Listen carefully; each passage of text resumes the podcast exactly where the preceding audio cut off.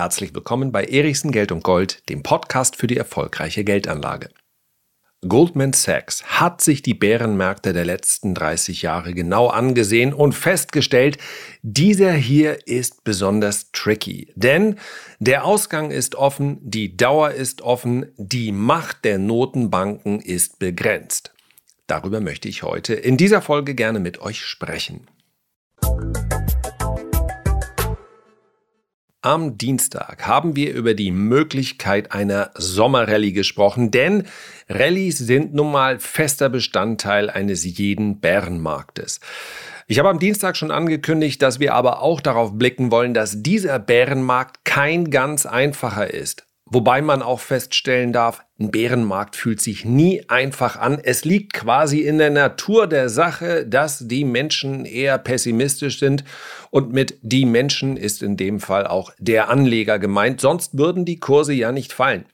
Wenn alle der Überzeugung wären, das ist alles nur vorübergehend, was wir hier sehen, und bald wird die Sonne scheinen, ja, dann fallen Aktienkurse natürlich nicht, denn keiner wird sich von seinen Anteilen trennen, wenn er meint, das alles ist nur eine kurze Delle und dann ist alles wieder vorbei. Also Pessimismus, Sorge, vielleicht sogar Angst gehört zu einem Bärenmarkt dazu.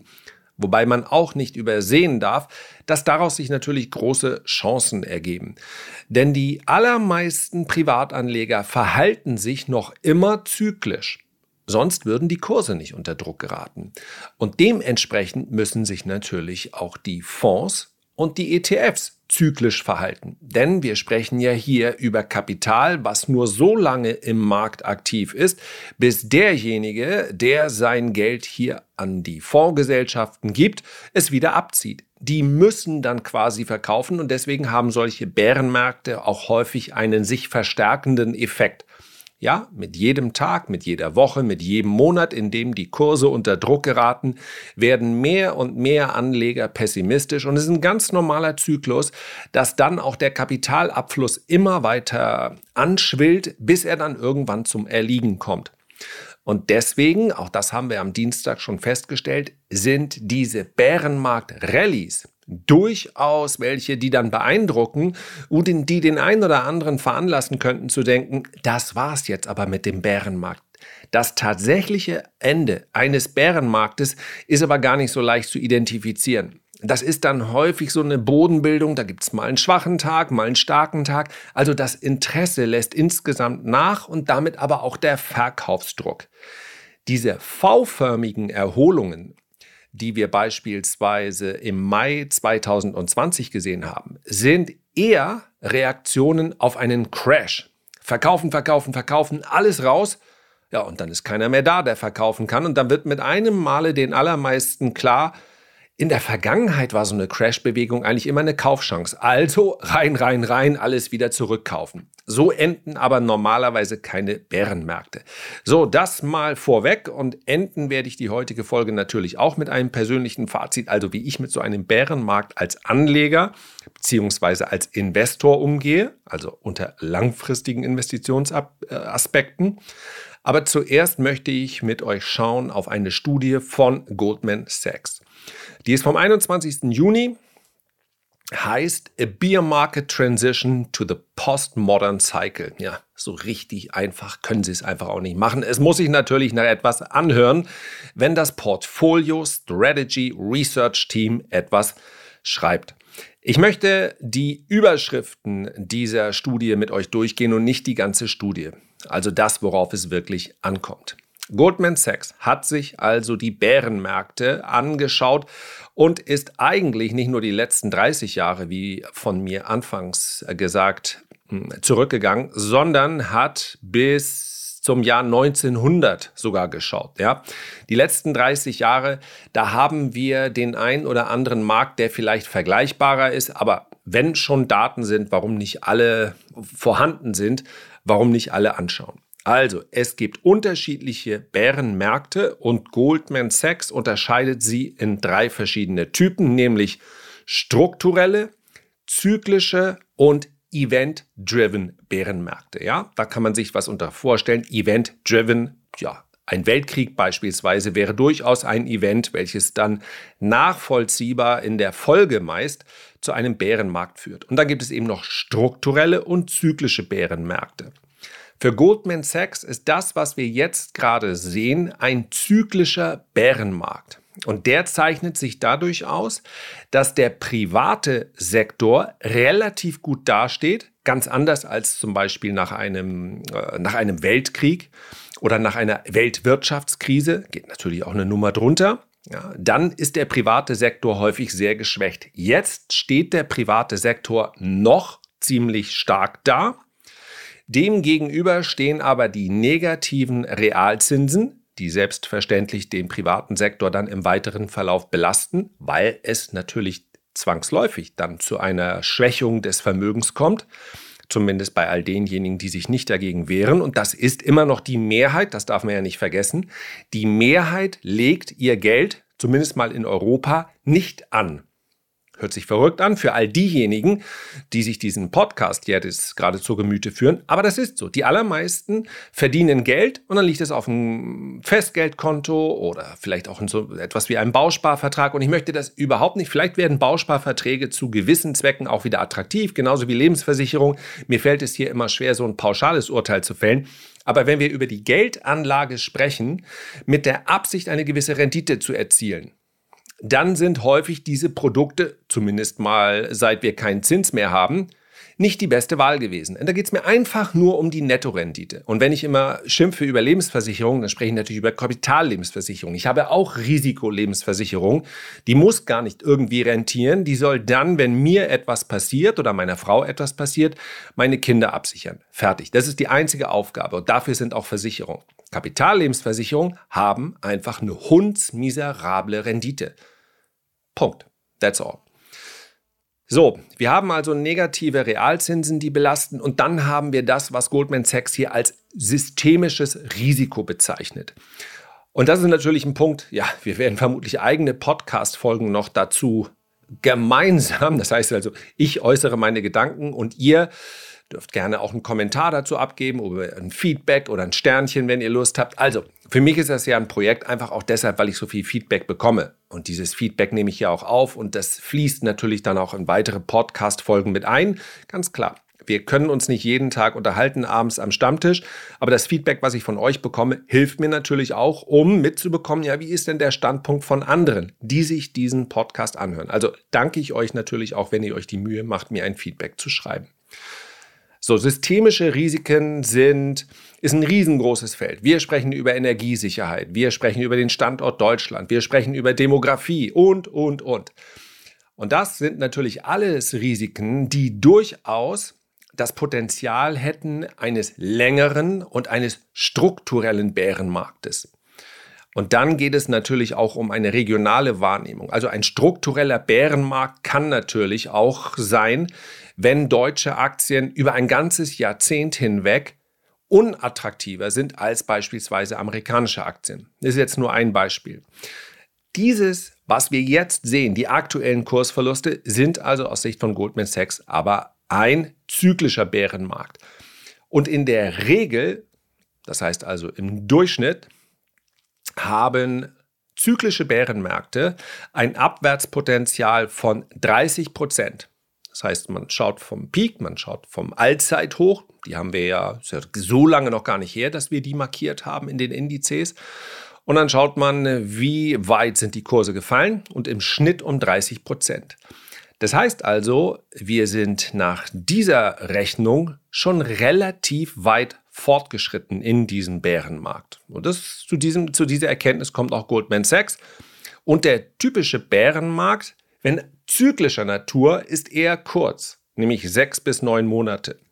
Wenn wir alle Bärenmärkte nehmen, dann kann man die Aussage treffen, Bärenmärkte dauern 6 bis 18, je nach Zeitspanne, die man sich anschaut, auch 6 bis 24 Monate. In dem einen Fall, also im zyklischen Bärenmarkt, wären wir, naja, wir müssten innerhalb der nächsten Monate dann tatsächlich durchsehen, durch sein. Wenn es eine Mischung ist, eine Mischung aus einem zyklischen und einem strukturellen Bärenmarkt, dann dauert der vielleicht noch ein bisschen länger.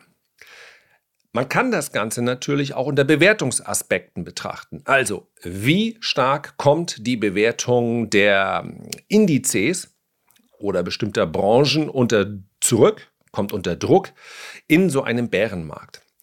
Und wenn man sich die Bewertung anschaut, jetzt nicht der Wachstumswerte, ja, die waren einfach unglaublich hoch bewertet eine Zeit lang, klassischerweise die im Nasdaq 100, wobei ich die Top-Werte ja tatsächlich rausrechnen würde. Also diejenigen, die auch wirklich sehr viel Geld verdient haben, eine Apple, Microsoft, Amazon und so weiter und so fort. Ja, also wir nehmen hier eher eine, eine Tesla und alles, was da hinterher kam an Unternehmen, die teilweise ja noch viel, viel abstruser bewertet waren. Ja, Tesla ist ja auf dem Weg, in eine Bewertung reinzuwachsen, ist aber immer noch extrem hoch bewertet. Wenn wir die mal außen vor lassen, denn das war gewissermaßen eine Sondersituation aus extrem billigem Geld und einem vergleichsweise großen Optimismus und einer ganzen Heerschar von Anlegern, die sich erstmals mit der Börse beschäftigt hat. Und das ist ein typisches Verhalten, dass man am Anfang seines Börsianerlebens erstmal äh, Stories kauft, ja, Narrative. Und äh, Wasserstoff ist eine Story oder 3D ist eine Story. Und daher kommen diese Hype-Bewegungen. Und im Laufe eines Börsianerlebens merkt man dann, dass zumindest in der langfristigen Anlage man einfach defensiver unterwegs sein muss, weil man sich eben nicht die Frage stellt, wer wird in Zukunft Geld verdienen, das ist eine Spekulation, sondern weil man dann mehr und mehr Werte in seinem langfristigen Depot haben möchte, die heute schon Geld verdienen. Ja, wer jetzt sagt, äh, Green Energy und Tech wird die Zukunft sein, der hat vollkommen recht. Aber entscheidend ist ja, wer wird denn dann tatsächlich in Zukunft Geld verdienen? Und das Unternehmen heute schon zu kennen, das ist eben die große Herausforderung. Deswegen geht man einen Schritt zurück und sagt, naja, wer verdient denn heute jetzt schon Geld? Wie viel und wer? Und das ist das Schöne an dieser Krisenzeit. Wer schafft es auch, seine Ergebnisse zu halten zumindest mal zu halten und anständig zu wirtschaften in solchen schwierigen Phasen wie jetzt, das ist ja ganz hervorragender Depottest. Ein jedes einzelne Unternehmen kann ich mir anschauen und sagen, wie läuft es denn jetzt gerade? Also ideal. Hört sich ein bisschen schwierig an und ist manchmal auch ein bisschen schwierig auszuhalten. Und natürlich sind grüne Vorzeichen ein ganz großer Spaß und rote Vorzeichen nicht. Aber eigentlich hilft mir so ein Bärenmarkt, um mein Depot mal wirklich auf den Prüfstand zu stellen. Also, wer verdient heute Geld? Das ist die Frage, die man sich dann stellt, wenn man einmal begriffen hat, dass die Zukunft etwas Schönes ist, aber immer mit Spekulation zu tun hat. Kommen wir zurück zur Bewertung. Die durchschnittliche Bewertung ist deutlich runtergekommen und in einigen Branchen liegt sie bereits unterhalb der Bewertung, die wir in den letzten Jahren so gesehen haben. Das liegt allerdings auch daran, dass die durchschnittliche Bewertung, ja, ist nicht so kompliziert, wie es sich anhört, die war in den letzten Jahren höher als in vielen Dekaden zuvor. Das heißt also, die Flut hat alle Werte ein bisschen mit angehoben. Deswegen ist die durchschnittliche Bewertung vergleichsweise hoch gewesen. Aber selbst wenn wir es mit historischen Bewertungen vergleichen, dann sind einige Märkte schon wieder vergleichsweise günstig. Wenn wir uns den Gesamtmarkt anschauen, dann könnte man sagen, eine milde Rezession ist eingepreist. Das heißt, wenn es nicht so ganz dicke kommt für uns alle, dann sind das jetzt Kurse, die sich im Nachhinein als attraktive Kaufkurse herausstellen werden. Was noch nicht eingepreist ist, ist eine schwere, tiefe, lang anhaltende Rezession. Und ob die kommt, hängt von derart vielen Umständen ab, dass ich mich jetzt ganz bestimmt nicht hier hinsetzen werde, auch wenn ich jetzt gerade schon sitze, und sage, nee, macht euch keine Sorgen. Selbstverständlich dürfen wir uns in diesem äh, Umfeld Sorgen machen. Und es fehlen wahrscheinlich nur ein paar Fehlentscheidungen politischer Natur, Notenbankpolitischer Natur, um aus dieser Rezession eine schwere Rezession zu machen. Das möchte ich überhaupt nicht beschreiten. Und dann haben die Kurse bewertungstechnisch auch noch Abwärtspotenzial. Die große Herausforderung schlechthin für Analysten ist aber derzeit dass es sich um eine Rezession handelt aus einem Supply Shock heraus. Also aus einem Angebotsschock heraus. Wenn wir einen Nachfrageschock haben, sprich, wenn einfach der Konsument oder auch der Investor, die Industrie keine Lust hat, aufgrund der mageren Zukunftsperspektiven nachzufragen, zu kaufen, zu investieren, zu konsumieren, dann ist das ein Umfeld, mit dem die Notenbanken wesentlich besser umgehen können als mit diesem. Denn sie können einfach immer mehr Anreize schaffen. Sie können das Geld so billig machen, dass selbst der letzte Marktteilnehmer irgendwann, und damit meine ich jetzt nicht den Aktienmarkt, sondern den großen, ja, die, den großen Wirtschaftskreislauf, bis jeder wirklich sagt, ja, das gibt's ja gar nicht. Das Geld wird mir so hinterhergeschmissen. Es kostet mich überhaupt nichts. Ich bezahle für zehn Jahre einfach mal gar nichts. Und diesen Zustand hatten wir ja dann muss ich natürlich kaufen. Dann muss ich natürlich eine Immobilie kaufen, dann muss ich natürlich Aktien kaufen, dann muss ich natürlich gründen, dann muss ich natürlich investieren. Das kann eine Notenbank machen. Und notfalls drückt sie dann so weit drauf, indem sie, auch das ist geschehen, einfach Anleihen kauft und damit den Realzins so weit runterhält, so weit runterbringt, dass man schlicht und einfach nicht anders kann, als zu investieren und zu konsumieren. Jetzt haben wir einen Angebotsschock. Und das ist sehr viel schwieriger für die Notenbanken zu handhaben, denn sie können rein gar nichts dagegen machen. Wie hier schon häufig besprochen, kann die Notenbank nicht dafür sorgen, dass in China die äh, Lockdowns beendet werden. Sie kann nicht dafür sorgen, dass endlich wieder die Lieferketten sich auflösen. Sie hat überhaupt gar keinen Einfluss darauf. Was sie machen kann, ist, die daraus resultierende Inflation mehr schlecht als recht zu bekämpfen, indem sie eine Rezession heraufbeschwört, die dann aber auch wieder nicht zu heftig ausfallen darf. Damit wären wir nämlich dann wieder mit einer tiefen Re Rezession. Und was muss sie dann machen? Und was wird sie dann machen? Denn der Druck der Fiskalpolitik, also der gewählten Regierungsvertreter, wird dann natürlich immens hoch. Sie muss wieder gegensteuern. Das heißt, sie müsste möglicherweise zu einem Zeitpunkt, wo die Inflation immer noch sehr hoch ist, Zinsen senken, vielleicht sogar Quantitative Easing Programm Nummer, wo wären wir dann? QE4, 4, 5, ja, je nach Definition. Also, das ist ein extrem schwieriges Umfeld. Es gibt letztlich keine wirksamen Instrumente, außer politische Entscheidungen, die richtig gefällt werden. Und man darf sich dann lange streiten, aus wessen Sicht richtig. Ja, die Chinesen werden aus ihrer Sicht gerade jetzt eine ziemlich richtige Politik fahren. Aus unserer Sicht ist es völlig abstrus, was sie dort machen. Also, so etwas wie eine Weltregierung, die dann gemeinsam entscheidet, was gut ist für die Menschheit. Atmen mal richtig durch. Wäre das nicht ein Traum? Und wenn man mal im Weltall schwebt oben, ich glaube, ich würde da gerne, wenn es preislich erschwinglich ist, einmal hoch und alle Menschen einladen, um zu gucken, was da so für ein kleiner Planet mit so einer kleinen Schicht drumherum, was für ein verletzlicher kleiner Planet wir sind und wie unfassbar dämlich, dass wir es schaffen, diesen kleinen Planeten immer wieder so aufs Äußerste zu, äh, zu strapazieren ja, so viele sind wir gar nicht. Wir könnten durchaus gemeinsam miteinander Entscheidungen treffen und man darf ja die illusorische oder sagen wir mal visionäre Vorstellung haben, dann würde es für alle etwas besser. Ist aber nicht so, weil am Ende des Tages vermutlich der, das Interesse, das Ego des Einzelnen immer noch so groß ist, dass wir uns einfach jetzt noch nicht in dieser evolutionären Phase befinden. Ja, Ameisen arbeiten zusammen und viele andere Völker schaffen das auch. Wir eben noch nicht. Das ist für den Moment so. Und das werde ich jetzt durch die heutige Podcast-Folge auch nicht ändern. Aber manchmal fasse ich mir schon an den Kopf und habe den Eindruck, ha, mein lieber Charles Darwin, bist du dir mit der Evolution so sicher? Aber er hat ja von den evolutionären Pausen gesprochen. So. Und vermutlich sind wir in einer solchen. Und wenn ich morgens die Tageszeitung aufschlage, dann weiß ich nicht, ob es nicht nur eine Pause ist oder tatsächlich sogar ein Rückschritt. Aber wer bin ich? Wer bin ich, das anzuprangern? Ich bin ja Teil der menschlichen Rasse im Moment und von daher werde ich vermutlich die Lösung nicht in mir tragen, aber ich darf ja mal hoffen. Also, das alles gibt es aktuell nicht.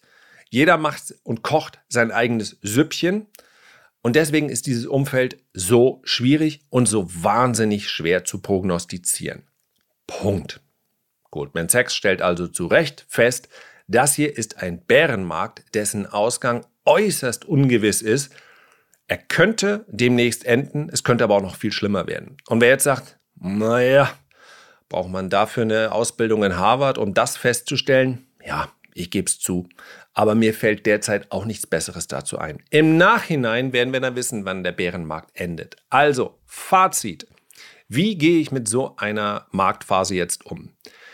Bärenmärkte sind und waren immer schon Teil der Aktienanlage. Das ist nicht für alle eine Beruhigung, insbesondere für diejenigen nicht, die in den letzten Monaten erst zur Börse dazugekommen sind und jetzt auf blutrote Vorzeichen blicken müssen. Aber es ist so. Bärenmärkte sind Teil der Aktienanlage und gerade dann, wenn Kurszuwächse zu steil werden, dann kommen sie immer.